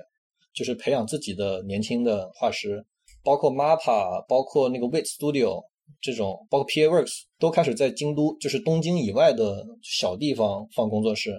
就是在生活水平比较低的这种地方放工作室，这样就可以以较低的工资养活实力比较强的这种原画师，就都开始就是模仿和借鉴京都动画。但还是非常非常可惜，就这件事情。其实对于我来说啊，我是一个所谓的老京都粉，就是二零一二年以前的京都的粉丝。嗯，所以本来我也觉得京都动画已经拍不出来我想要的东西了，所以我也没有那么那么的惋惜。我惋惜的主要是就是我熟悉的那些人嘛。比如说吴梗康弘，你得知他遇难的消息之后，你是什么反应？难受呀！你你还想让我怎么办呢？我们提到过很多次，就是动画它需要很大的资金支持，然后包括我们也提到像网飞他们的介入，其实对于日本动画产业是有一定的影响的。我们讲到真人电影，当然就更是每次我们都会说导演是不是被资本绑架，然后他们能不能拿到钱，用什么样的钱。做了一个什么样的作品？就资本的力量，其实，在各行各业，尤其像这种文化艺术产业当中，它占的比重是非常大的。但是，其实你讲京都动画的故事，你会让人觉得，它其实，在这样一个资本搅动产业的这样一个大背景之下，它其实有很多这种就是艺术家的坚持。他他自己当老板了呀？对，这这当然是一方面，但他比如说他依然他在京都，然后他用工时发薪。然后很多人他对这个企业不离不弃，他们并没有因为资本的角逐，然后因为更多其他物质上的诱惑而离开。这这个东西其实我们某种意义上可以理解成，就日本动画产业它为什么这么多年一直欣欣向荣，还一直它有新的作品产生，它一直给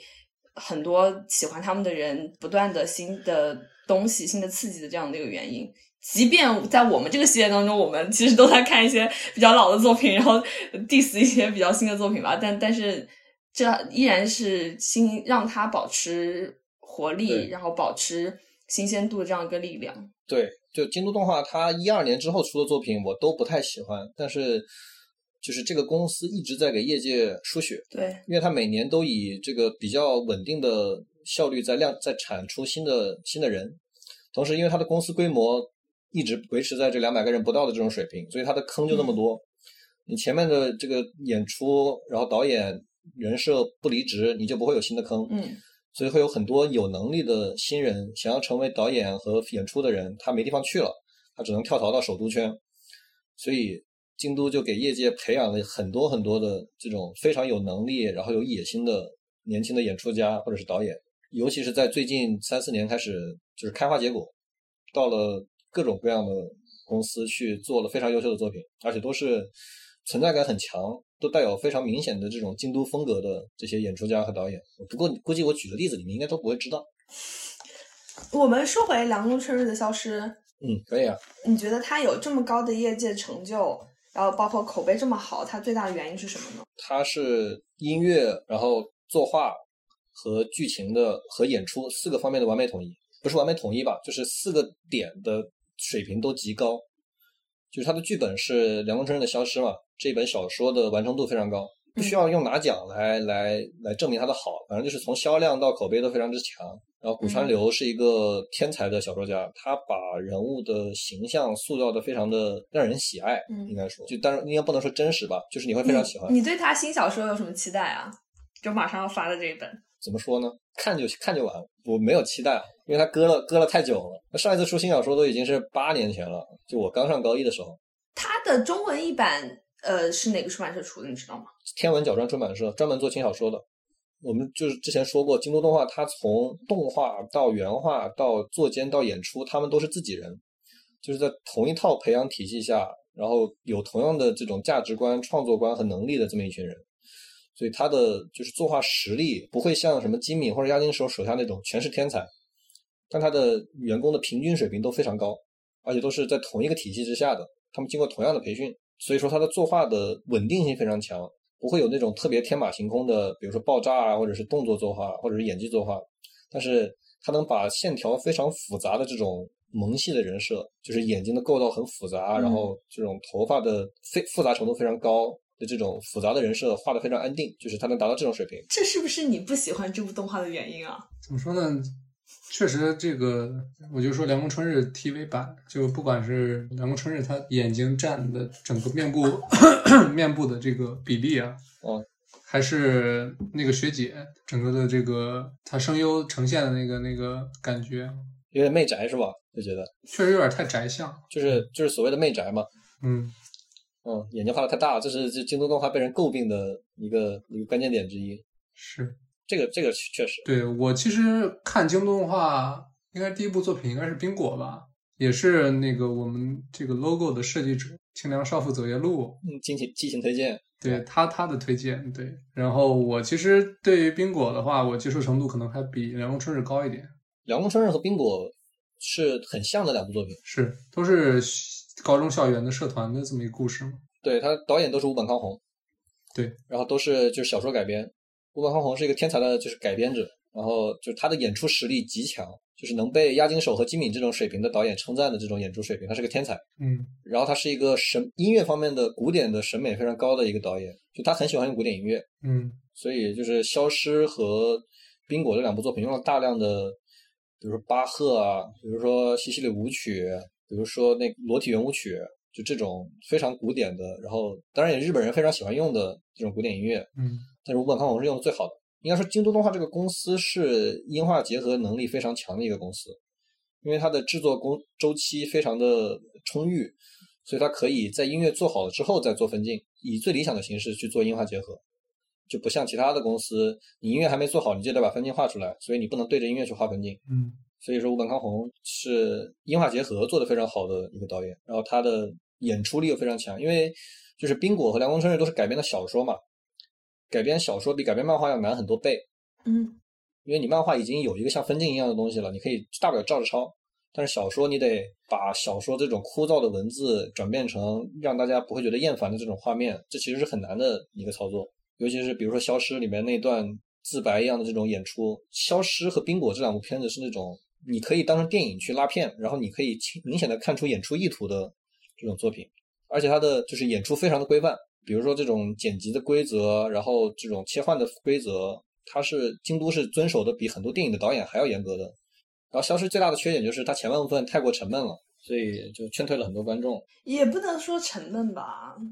其实其实前他前半段对圣诞节那个描写，我觉得还是挺，嗯而且它相对于 TV 版的话，它多了很多 SOS 那个社团那个教室的一个细节，嗯我其实还是挺喜欢的。因为他那个教室做了就是做了一整个 3D 建模，所以运镜更自由了。对，就很多其实 TV 版的话，它很多都是中景别或者特写。对。但是到了消失的话，它有一些这种广角的镜头的展现，包括很多街道的场景啊，或者城市的场景，都都多了很多。其实我还是挺喜欢的。因为京东动画一直在尝试进步，所以它每一部动画都会就是使用新技术。对。然后消失的新技术就是整个大整个场景的 3D 建模，嗯关键场景的 1K 作画。阿虚在第一次发现那个朝仓良子还活着，然后进教室的那一段，嗯表现那种紧张感。嗯当时京都为了就是凸显那种紧张感，用的是一 K 作画，就是一秒二十四张，嗯应该是类似于电影的这种升格镜头。嗯，对，就是一个慢镜头，对吧？嗯对，慢镜头吧。然后这是京都的一次尝试，包括就是对整个教室进行 3D 建模，然后可以嗯有一个很自由的这种这个推拉摇移的这种镜头的运动。是，还有阿虚跟长门有希一起回家的时候，在街道上嗯有这个存在感非常强的这个车灯的这种摄影的变化，嗯。也是京都第一次在动画里面进行尝试，就搬到了电影屏幕上其。实它从零六到零九到一零这三部作品，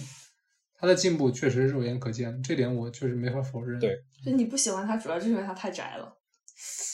我不喜欢它，我觉得最重要的原因还是我看着它的时间有点晚。如果我是高中的时候或者初中时候看的话，我对他的接受程度肯定会比现在高。，对，你要说他就是最强的地方，还是他的就是这种共情能力，或者代入能力，或者是情绪渲染能力。但是如果你代入不进去，那你当然就嗯，就感受不到特别强的这种感情冲动，所以这很正常。对因为消失，大家都说虽然它叫凉宫春日的消失，但它其实叫呃长门有希的忧郁嘛。凉宫春日这个角色在消失当中出场的次数也很少，是啊，然后他也不是这个剧情主要的推推动者对，就主要他讲的是长门有希跟阿虚之间的这个关系，然后是讲阿虚对于两个世界的一个选择。所以我看的时候，我的感觉就是，包括我们之前有讨论过，就我觉得是，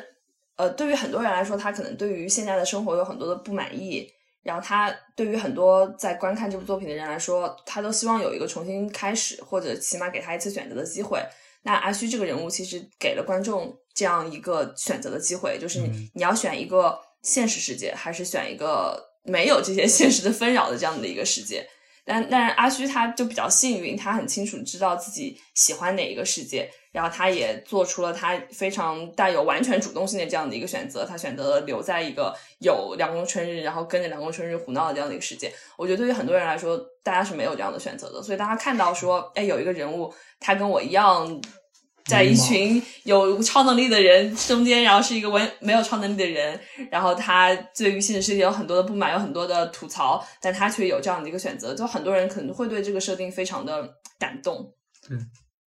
但是如果说像我这样一个我从来不对自己的生活有任何后悔的这样的一个人来说，我就觉得哎，我没有必要，我不用有这样一个机会。我觉得大部分的人喜欢《凉宫春日》这个系列作品，还是因为对三个女主人公的喜爱吧。就是它终归还是一部宅向作品。你最喜欢凉宫春日，在这三个女主角当中？对，但是就是遇到剩下两个女女角色的这种剧情，我也会有就是代入感，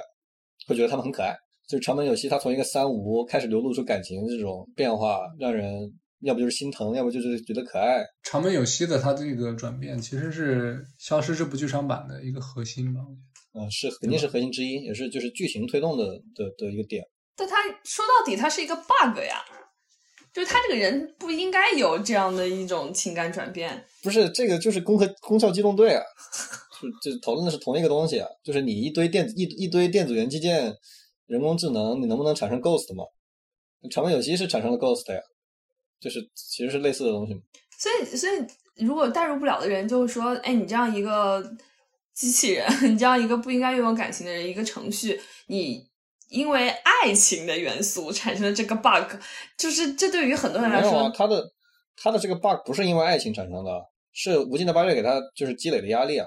呃，是的，但是你如果单看消失的话，我只能理解成它是感情。但是你看剧场版，你联系过来，你会知道说他，因为他经历过这六百年的岁月，他经历过这所有的轮回，他知道这所有的一切，他承受了很多，然后他积累成了这样一个 bug。但是你如果把它单纯剧场版单拎出来当做一个电影来看的话，那我只能理解成是他对阿虚的感情让他产生了这样一个 bug。嗯，这肯定也是，就是对阿虚的感情肯定也是他的重要的改变的动力之一嘛。就是还有一个观看这部片子的一个带入的难点，就是我们之前讨论过，是因为像我这样一个不懂日语的人，所以在他最后那个情感完全升华的所谓的就非常浪漫、非常情绪非常饱满的一个爱情画面的时候，当最后阿虚说 Yuki 的时候，我是不知道他在说什么的。你如果不懂日语，你听不出这个双关，字幕不是给你打了吗？但你跟你实际上听到那句话的感受还是完全不一样的。对你解释一下。就是 Yuki 在日语当中是雪的意思，但同时它是长门有希的名字。然后在整个故事的过程当中，阿虚都只叫长门有希的姓，没有叫过他的名字。然后那是第一次，其实保持一种距离的感觉。是的，那是他第一次喊出了 Yuki 这个词，然后长门有希认为他是在喊自己，然后眼冒泪光，就感觉他整个人已经非常感动，融在情绪当中。但事实上，阿没有冒泪虚是在说啊啊下雪了。对这个就是古山流耍了一个小聪明嘛。对，玩了个文字游戏。对，屋顶的那整段戏也是实力非常强的演出卡，嗯，就是有有很多就是具体分析的这种人，然后去分析过，嗯包括那个朝仓良子，就是第一次进教室的那一段，就是他的那个整个正反打和运镜其实都很牛，嗯，是就是给阿虚的镜头全是倾斜镜头，表现他人物的这种紧张感，然后给给其他人物全是就是客观镜头，然后包括嗯京都动画一直很喜欢用这种就是开放性镜头，构图整个镜头本身是不平衡的，重心是不稳的，然后信息量是不对的，或者是趣味中心不在镜头里面的这种镜头，然后通过这种不平衡的或者是不不封闭的这种镜头去表现感情，这些只能说从技术方面来说，京都是非常非常强的，这是它消失的成功的重要因素。但即便说我不懂日语，我对他这个双关的感受没有那么深，我也觉得他最后那一段感情戏吧，可以说比新海诚做的好，就比新海诚那个那个音乐一铺，然后那个天空颜色一起，两个人在什么那个呃坑边上、山顶上干嘛干嘛干嘛，对我冲击还是大一些。那那不是不是我不客观，但是你拿京都跟新海诚比，有点有点侮辱京都了，说实话。呃 尤其是凉宫春日和冰果这种，但是我我确实算是算是新海诚黑吧，我们这个节目就是新海诚黑，从第一期黑到最后一期。但是我还是愿意称他为一声陈哥，好吧？对，他确实票房不管哪个市场或者哪种产品，你必须得有这么一个人站出来去引领这个票房的。对啊，你可以把观众观众的钱从人家钱包里掏出来，然后再给自己的老板，让资本家再分给其他的动画公司，也算是一种这个做慈善。怎么说呢？其实我们最后把《凉宫春日》或者京都动画作为一个结尾，不是刻意为之嘛，但是确实留给大家 这么一个稍显悲伤的结局。但其实我们上一期最后讲的是汤浅证明，我们说他是一个未来向的监督，然后我们现在整个系列最后我们用凉宫春日压轴，就他嗯是一个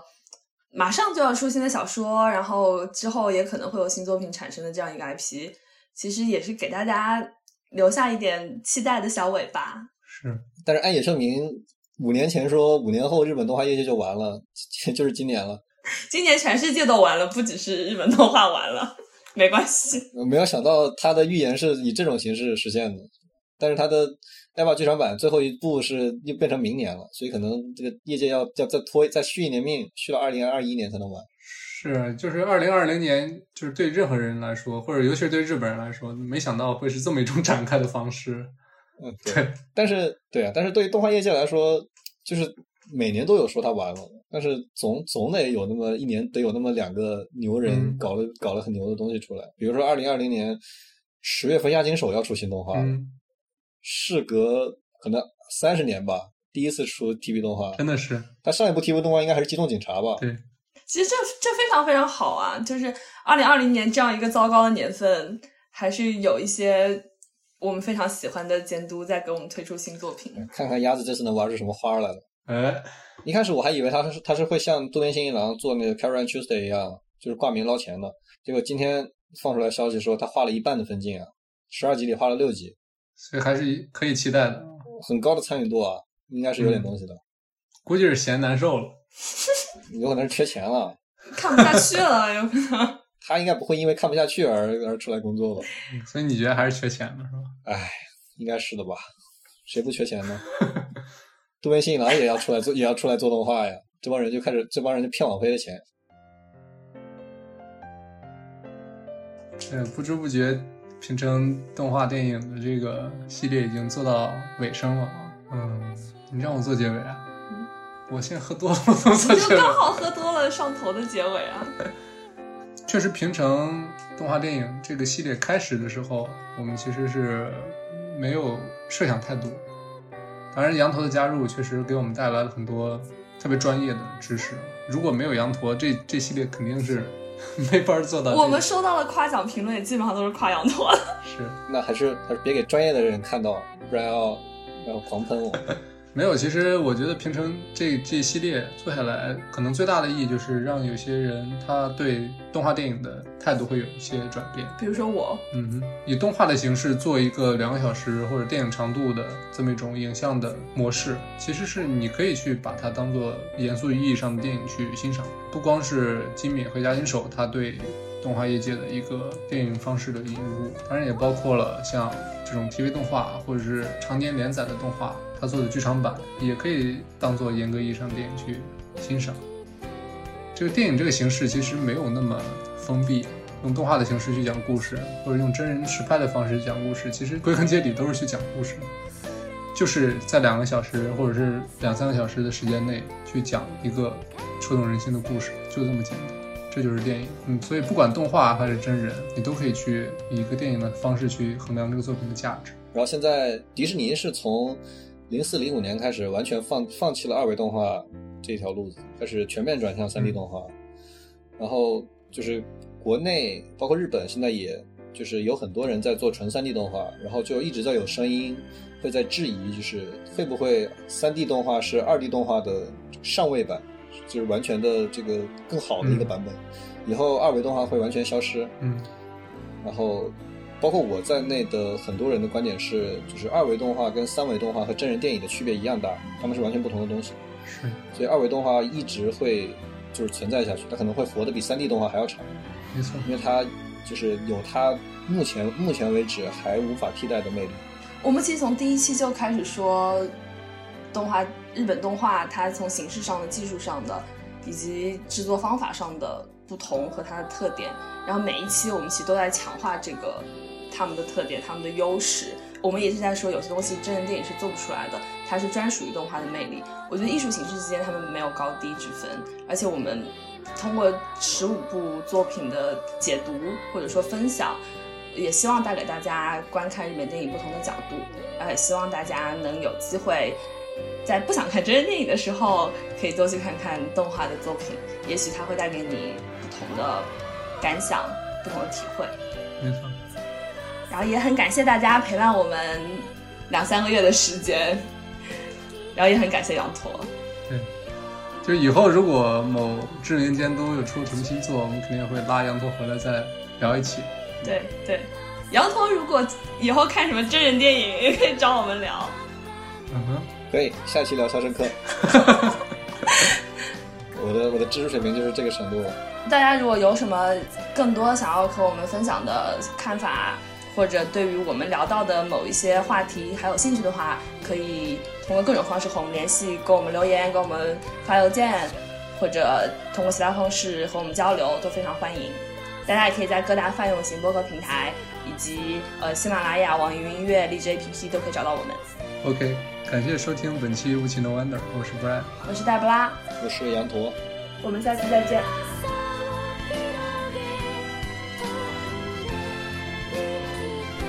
到这里，《无形的 Wonder》平成年代日本动画电影特辑的节目就全部结束了。大家记得在小宇宙给我们留言，以及到我们的微博参与抽奖，我们有几份小礼物送给大家哦。